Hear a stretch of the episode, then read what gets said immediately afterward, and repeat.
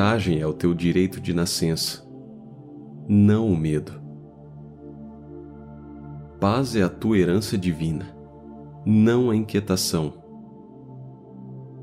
Imortalidade é teu direito de nascença, e não a mortalidade. Força, não a fraqueza. Saúde, não a doença. Felicidade, não a tristeza. Conhecimento, não a ignorância.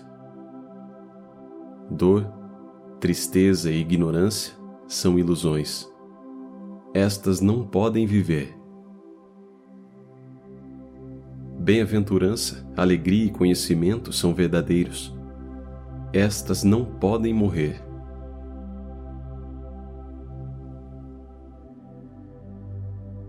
Há um depósito de poder dentro de você. Há um vasto oceano de conhecimento dentro de você. Todas as faculdades estão latentes em você.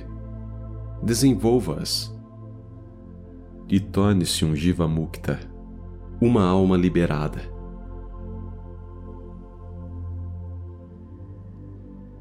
Compreenda-se e controle-se.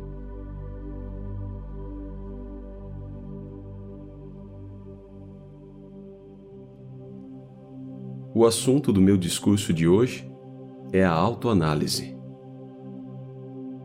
Autoanálise diária ou autoexame é um requisito indispensável.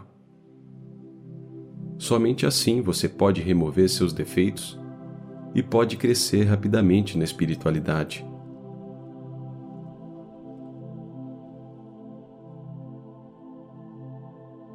O jardineiro cuida das plantas jovens com muito cuidado ele remove as ervas daninhas diariamente. Ele coloca uma cerca forte em volta delas e as rega na hora apropriada. Somente assim elas crescem lindamente e depressa frutificam. Desse modo, você deve descobrir seus defeitos através da introspecção diária e autoanálise. E então erradicá-los através de métodos adequados. Se um método falhar, você deve adotar um método combinado. Se a oração falhar, você deve recorrer ao satsang ou à associação com sábios. Pranayama, meditação, regulação da dieta, introspecção, japa, kirtan, estudo das escrituras, atma vichara ou inquérito átmico, e etc. Tudo isso ajudará você a controlar a mente e alcançar a bem-aventurança eterna e imortal.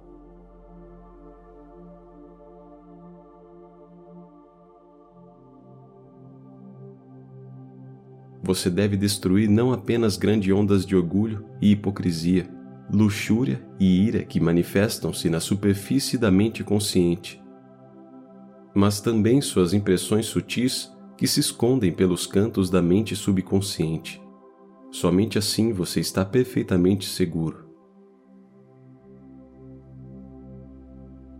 Essas impressões sutis são muito perigosas. Elas se escondem como ladrões e o atacam quando você está dormindo.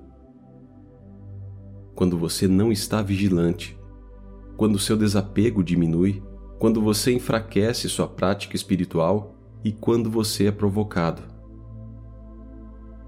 Se esses defeitos não se manifestam mesmo sob extrema provocação, mesmo quando você está praticando a introspecção e autoanálise, você deve estar certo de que as impressões sutis também foram apagadas. Agora você está seguro. Mantenha um diário espiritual e a prática de autoanálise. Pratique um autoexame toda noite Anote quantas boas ações você fez, quais erros você cometeu durante o curso do dia.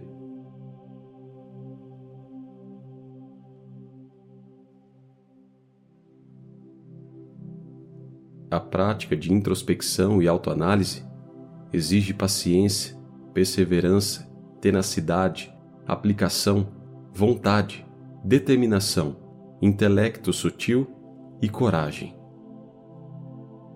Você terá que pagar um preço alto por isso, mas você ganhará um fruto de valor incalculável.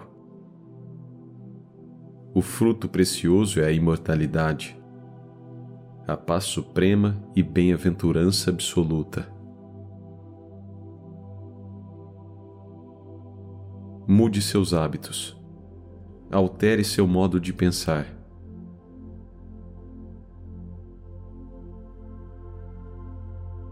seja vigilante e diligente. Mate pensamentos e desejos. Supere o mal de amanhã pelo esforço de hoje. Positivo supera o negativo. Esta é a lei imutável da natureza. Portanto, aplique-se tenazmente à autoinvestigação e à meditação E não lute com a mente. Não use nenhum esforço violento durante a concentração. Quando a mente pula e vagueia muito, não tome uma medida violenta para controlar a mente. Pelo contrário, permita-a correr sozinha por um momento e exaurir seus esforços. No início, ela tomará a oportunidade e pulará em volta como um macaco não acorrentado.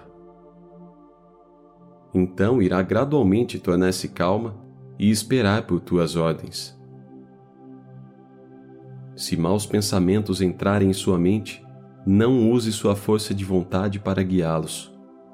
Você gastará sua energia, sua vontade e cansará a si mesmo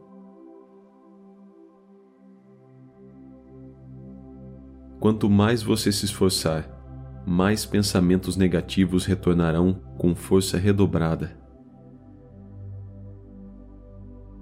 Seja indiferente. Fique quieto. Torne-se uma testemunha silenciosa destes pensamentos. Não identifique-se com eles. Eles logo desaparecerão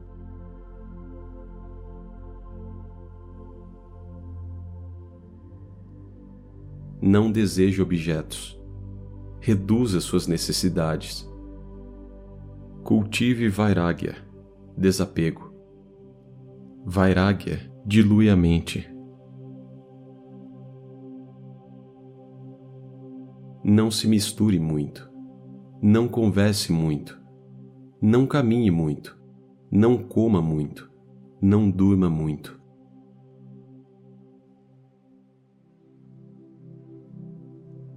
Controle suas emoções. Abandone desejos e vássanas. Controle a irritabilidade e a luxúria. Mate a mente impura através da mente pura e lapide a mente pura através da meditação. Nunca peca nem mesmo um dia de meditação. A regularidade é de suma importância. Quando praticar, você não deve murmurar. Você deve aplicar toda a sua mente, coração, intelecto e alma à prática espiritual. Somente então o sucesso rápido é possível. Não ceda ao fatalismo. Não torne-se impotente. Levante-se como um leão. Fatalismo certamente induzirá a inércia e a preguiça. Portanto, prepare-se e esforce-se ao máximo.